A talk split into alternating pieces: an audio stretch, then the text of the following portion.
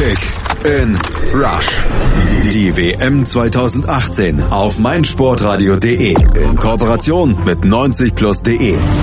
Eine Halbzeit lang sah es so aus, als würde Brasilien sich als bisher einziger der WM-Favoriten diesem Ruf auch tatsächlich als würdig erweisen und das, obwohl die Seleção mit der Schweiz den auf dem Papier vielleicht stärksten Auftaktgegner erwischt hatte. Zumindest weist die FIFA-Weltrangliste ja die Schweizer als sechstbeste Mannschaft der Welt aus, was auch immer das heißen mag. Die Seleção lieferte jetzt zwar kein Feuerwerk ab, aber schien zunächst Herr der Lage zu sein und nur so hoch zu springen, wie es der Gegner eben auch verlangte. Und das war zumindest in der ersten Halbzeit nicht sonderlich viel, reichte aber letztlich zu einem 1 zu 1 für die Schweiz, weil sich Brasilien berauscht von der eigenen Führung und in Erwartung eines sicheren Sieges dann erstmal ein wenig zurücknahm, runterschaltete und der Schweiz den Ausgleich nach einem Standard ermöglichte und dann das Tor aber nicht mehr fand. Was war los mit der Seleção? Warum hat der nächste große Favorit einen Fehlstart hingelegt. Zur Analyse der Partie und zur Beantwortung dieser Fragen begrüße ich hier auf meinsportradio.de Marius Merck von 90 Plus. Hallo Marius.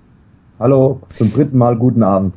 genau, zum dritten Mal bei uns in der Analyse mit dabei der Kollege von 90 Plus. Und bevor wir in die Analyse einsteigen, da fassen wir nochmal kurz die Highlights zusammen. Die Highlights. Defensiv stand Brasilien sicher, im Mittelfeld gaben sie der Schweiz wenig Raum und wurden über die Flügel dann allerdings stets gefährlich, so zumindest in der ersten Halbzeit. Ein wunderschöner Schlenzer von Coutinho in der 20. Minute brachte dann die 1 0 Führung für die Brasilianer, doch kurz nach Wiederanpfiff glich der freistehende Steven Zuber per Kopf nach einer Ecke aus. Ja, danach hatte Brasilien dann große Probleme, das Tor zu finden. Warum? Das klären wir jetzt. Die Analyse.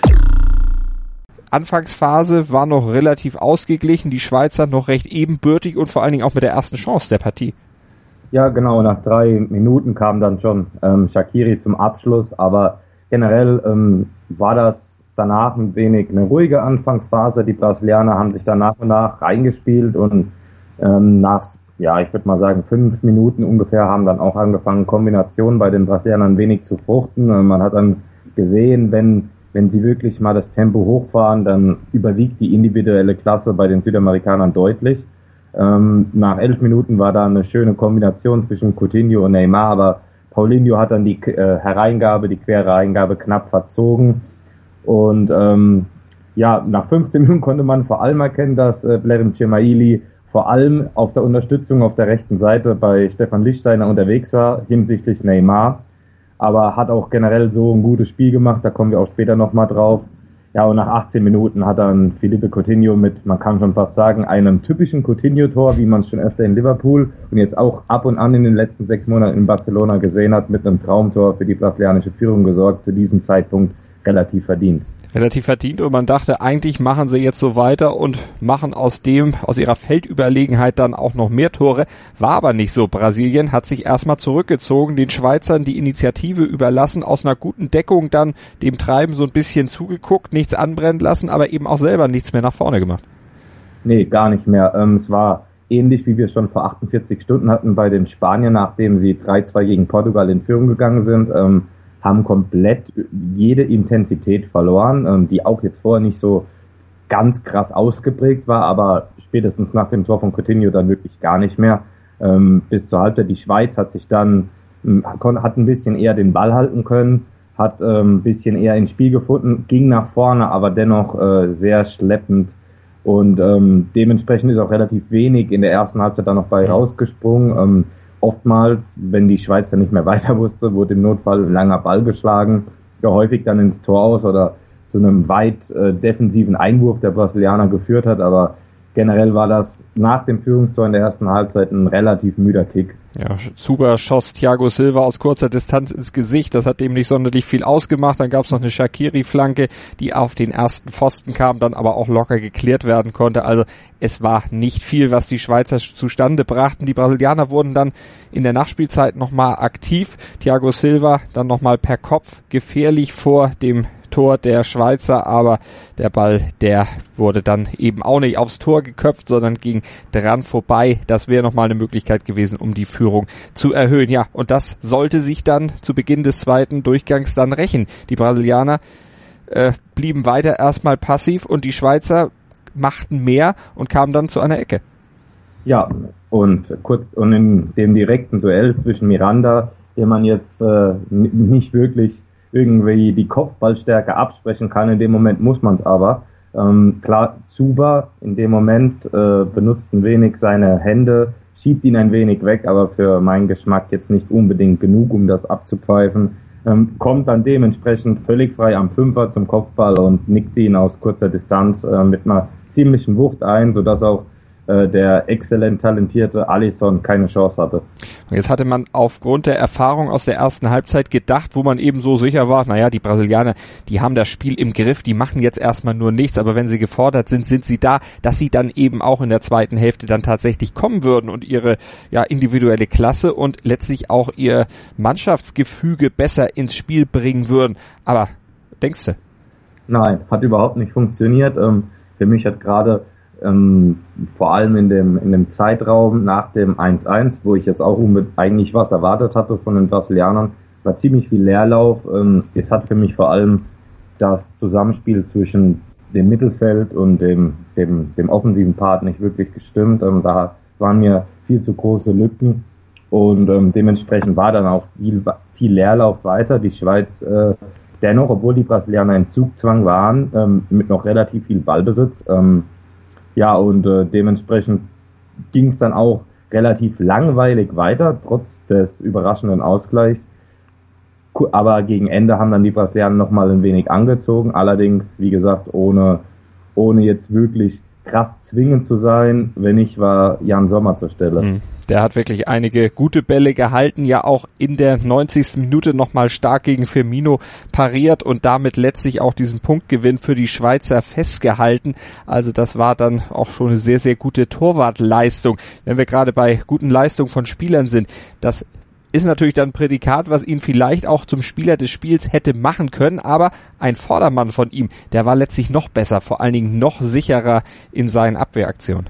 Ja, im Januar zum BVB gekommen, ähm, in der Rückrunde bei, na, nicht unbedingt stabilen Borussia, vielleicht nicht so, hat nicht vielleicht so herausstechen können, aber zumindest heute mit einer absoluten Sahne-Performance war Manuel Akanji absoluter Stabilisator in der Abwehr, 100% Zweikampfquote hat äh, Gabriel Jesus ähm, wahrscheinlich nach Leroy Sané der legitimste Kandidat für den Jungspieler des Jahres in der Premier League komplett aus dem Spiel genommen.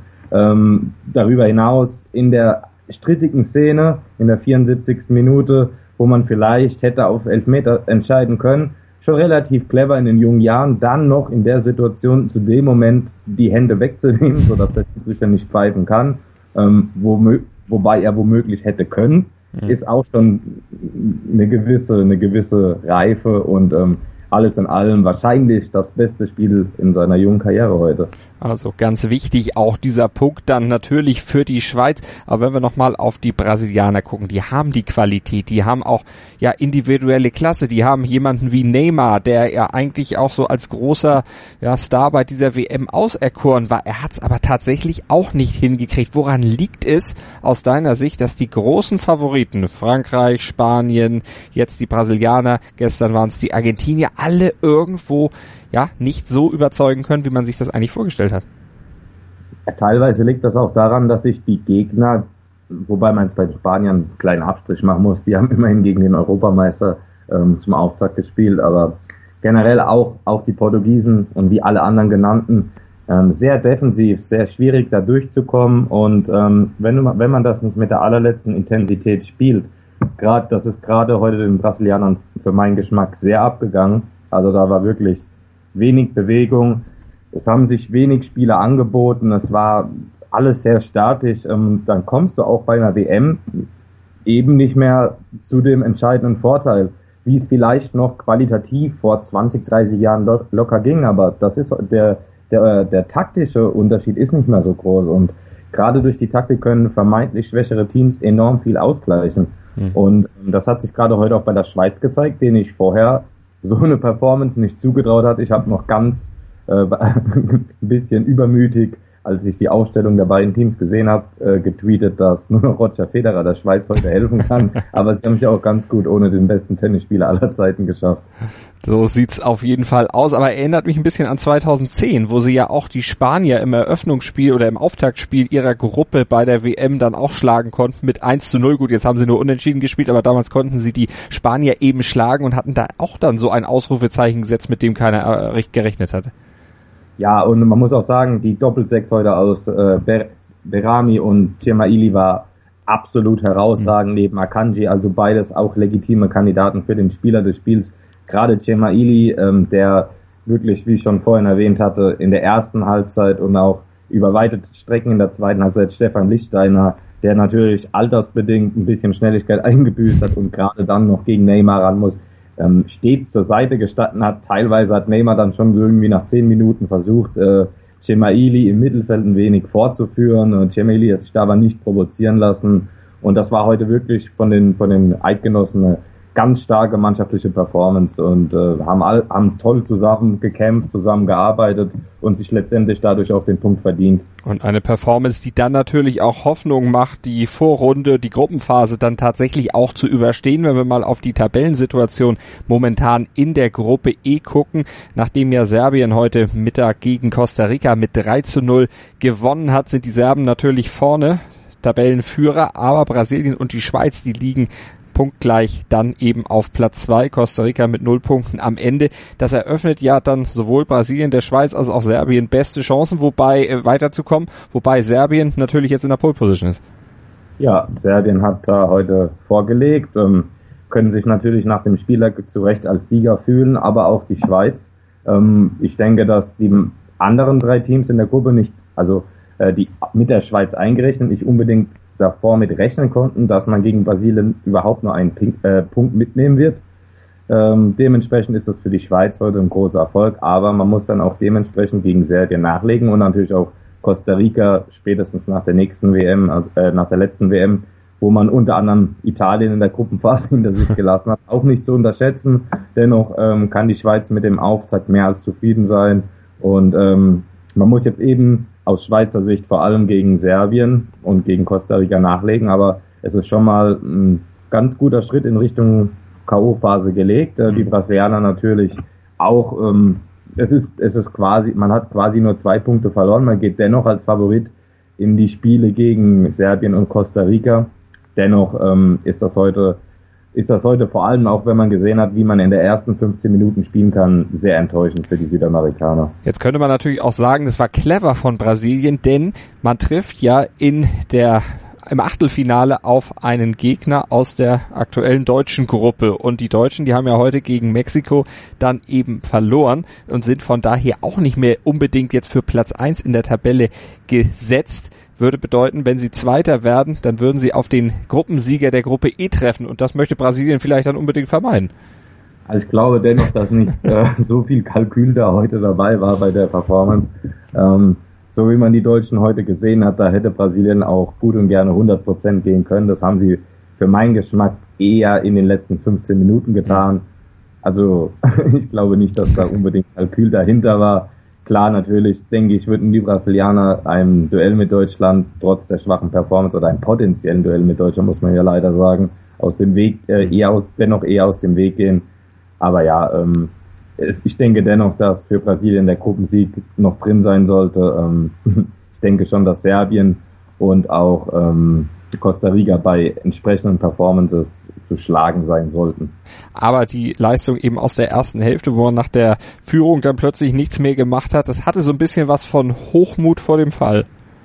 Ja, wie ähnlich bei den Spaniern. Also ja. wie ich schon vorhin erwähnt hatte, die Spanier auch gegen Portugal, nachdem man 3-2, man kam mit so einem Rückenwind aus der Kabine, erzielt das 3-2, dreht das Spiel in 15 Minuten und danach nimmt, man einfach jede Intensität aus dem Spiel.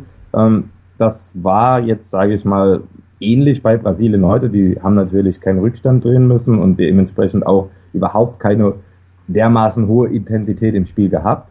Aber nach dem, nach der Führung ist da ein kompletter Spannungsabfall zu beobachten gewesen.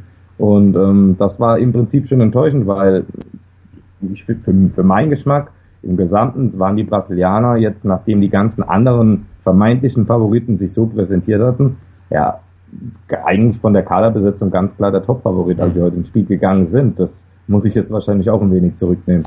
Wir sind gespannt, wie sich diese Favoritenlage dann noch weiterentwickeln wird und wie sich vor allen Dingen diese Ergebnisse auf unser Tippspiel bei meinsportradio.de in Zusammenarbeit mit Mobilcom, Debitel und ja, Sony auswirken, denn es gibt ja bei diesem Tippspiel, Kicktipp-Gewinnspiel, zu dem ihr alle Infos bei uns auf der Webseite auf meinsportradio.de slash kickinrush bekommt gibt es an jedem Spieltag ein Sony-Handy zu gewinnen. Schaut mal rein in die Bedingungen und in die genauen Umstände, die ihr einhalten müsst, um bei diesem Tippspiel mitzumachen, hier bei uns auf der Webseite. Und dann steigt gerne noch ein, macht weiter fleißig mit, tippt die Spiele der Fußball-WM 2018 und gewinnt dann eben auch, werdet vielleicht sogar Tippweltmeister. Vielleicht geht das, werdet ihr eher Tippweltmeister als Brasilien Fußballweltmeister wird, werden wir alles klären in den nächsten Wochen hier bei meinsportradio.de bei Kick in Rush Arsch, unserem WM-Podcast in Zusammenarbeit mit den Kollegen von 90 Plus. Und ich sage für heute wieder vielen Dank an Marius Merck. Bitte, bitte, gerne. Kick in Rush. Das WM-Tippspiel auf meinsportradio.de. Präsentiert von Mobilcom Debitel. Registriere dich jetzt auf meinsportradio.de slash kick and rush und gewinne jeden Spieltag ein nagelneues Sony Xperia XZ2 Kompakt. Bereitgestellt von Sony. Kick and Rush. Die WM 2018 auf meinsportradio.de. Werde der Zar des Tippspiels.